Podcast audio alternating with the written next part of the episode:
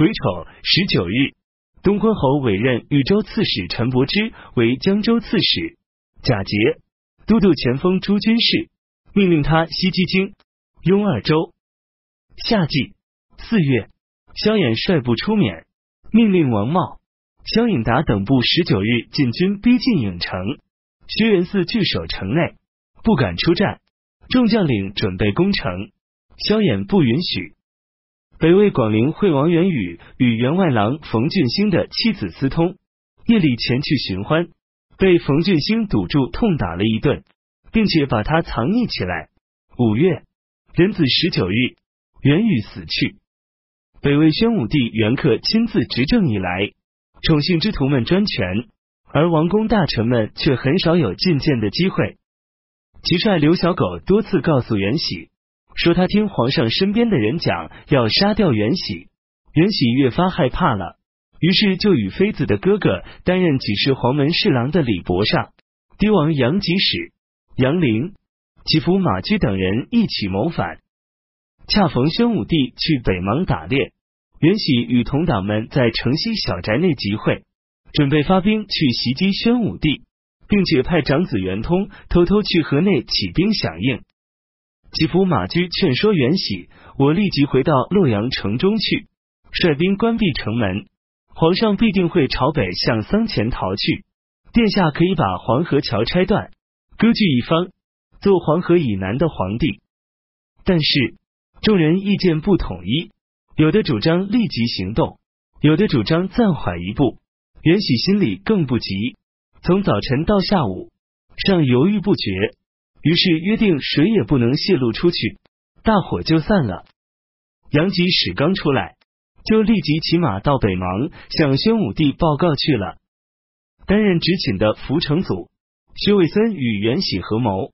这一天，宣武帝元恪在佛塔底下的阴凉处睡眠，薛卫森将要杀死元恪，福成祖却对他说。我听说杀皇帝的人身体要得赖疮，于是薛伟森就没有下手。不一会儿，袁克睡醒了，杨吉使也赶到了，向他报告了袁喜的阴谋。宣武帝左右的人都四处出动去追逐禽兽去了，身边没有几个卫士，所以仓促之间不知如何是好。这时，左中郎将于中对宣武帝说道。我父亲领军渔猎留守在京城，为了应付突然事变，必有所防备，所以应不会有什么担忧的。宣武帝马上派遣于中骑马去京城观察情况，到后一看，见于烈已经分布兵力，严加守备，做好了应急措施。于烈让于中回去奏告宣武帝，说：“我虽然年纪老了，但是心力还够用。”袁喜这帮家伙虽然猖狂，但是完全不足为虑。希望陛下收拾车驾，慢慢反攻，以便安定人心。宣武帝听后喜悦万分，从华林园回到宫中，抚摸着于中的后背，说道：“您是比较令我满意的。”袁喜还不知道事情已经败露，同姬妾以及身边的人住宿在红池别墅里，而派遣刘小狗去向袁克启告。说自己在巡视检查田野收割情况。刘小狗到了北邙，已经遇上了军人。军人们见刘小狗穿着红衣服，觉得他不对劲，要杀他。刘小狗于困迫之中灵机一动，说自己要去报告袁喜谋反之事，军人们才缓而未杀他。有人对袁喜说：“殿下召集众人图谋大事，事情已经挑明了。”但是却中途而止，恐怕必定会有所泄露。今天晚上怎么可以如此宽心自在呢？袁喜显得有些不耐烦，回答说：“我的身子为自己所有，应该知道如何爱惜，难道还用得着别人来提醒吗？”这人又对他说：“殿下的长子已经渡过黄河了，但现在我们这里又停止行动了，这样互相不知情，难道不值得忧虑吗？”袁喜回答说：“我已经派人去追他去了，估计现在应该回来了。”这时，袁通已经到了河内，并且布置好兵力武器，放出了囚徒，开始行动了。于烈派遣直书孙侯率领虎贲三百名去抓捕袁喜。袁喜知道之后，从红池东南逃跑，跟随的同仆不过几人。袁喜渡过了洛水，到达白骨坞时，后面的追兵也赶上来了，捉住了他，押送到华林都亭。宣武帝元恪当面诘问了袁喜谋反经过。于元虚二十九日，赐袁喜死于他本人的府中。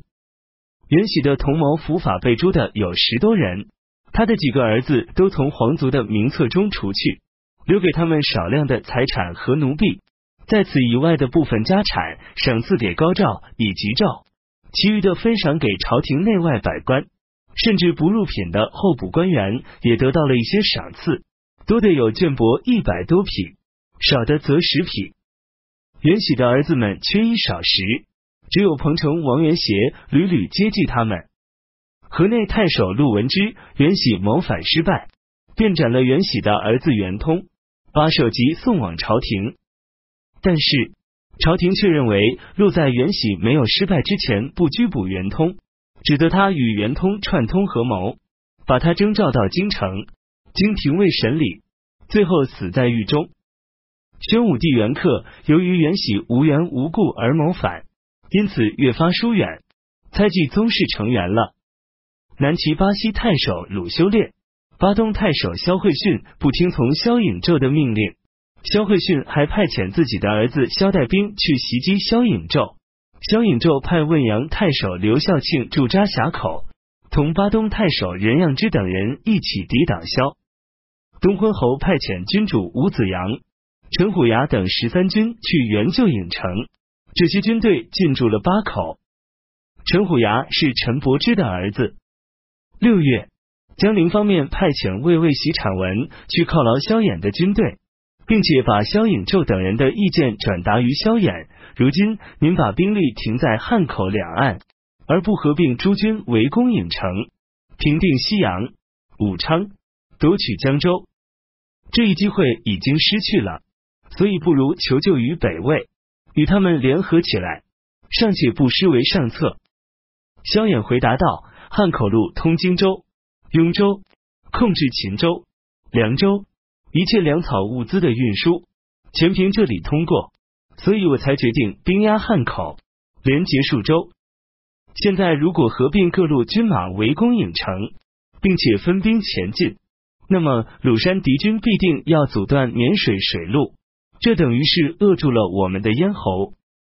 如果水路被断，那么粮草就难以运到，军队缺粮，自然会发生逃亡离散。这样的话。又如何能持久得了呢？邓元起近来想带三千兵力去攻取浔阳，浔阳那边如果能知道事态之发展，派一个说客去就够了。如果要抗拒我们的军队，那可远非三千兵就可以攻取得下来的，而到时必然会进退无所依据，所以不见得可行。西阳和武昌，如果要占取，很快就可以攻下来的。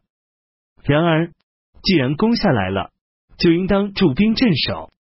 但是要想守住这两座城市，少于一万人是不行的。这就必须要有相应的粮食物资供应，但是仓促之下难以筹措到的。如果东边军队前来，以一万人攻打这两座城，而两城之间势必不能互相援救。如果我分派军队去援救，则首尾兵力俱将削弱。如果不派遣的话，则孤城必然陷入敌手。只要一座城丢失了，其他城也会相继土崩瓦解。如此，则大势已去，谋求天下之大业也就宣告失败了。如果在攻下颍州之后，沿江席卷而进，则西阳和武昌自然望风而披靡。所以，又何须眼下分兵散众去攻打，以致自己给自己造成忧患呢？而且，大丈夫举事是为了清理出通向朝廷之路。何况我们拥有数州的兵力来诛斩一帮小人，好比是悬河助火，哪里有不能熄灭的道理呢？所以，岂能求救于北方的戎狄，以致示弱于天下呢？他们也未必可以信任。求救于他们，我们只能是白白的落下千丑坏的名声。这实在是下策，怎么能说是上策呢？请您替我们转告镇军将军萧颖胄，下一步的攻取之事，只管交给我负责好了。事情明摆在那里，我完全清楚该如何行动。不要担心不能取胜，只是要借镇军将军之威名来镇定军心罢了。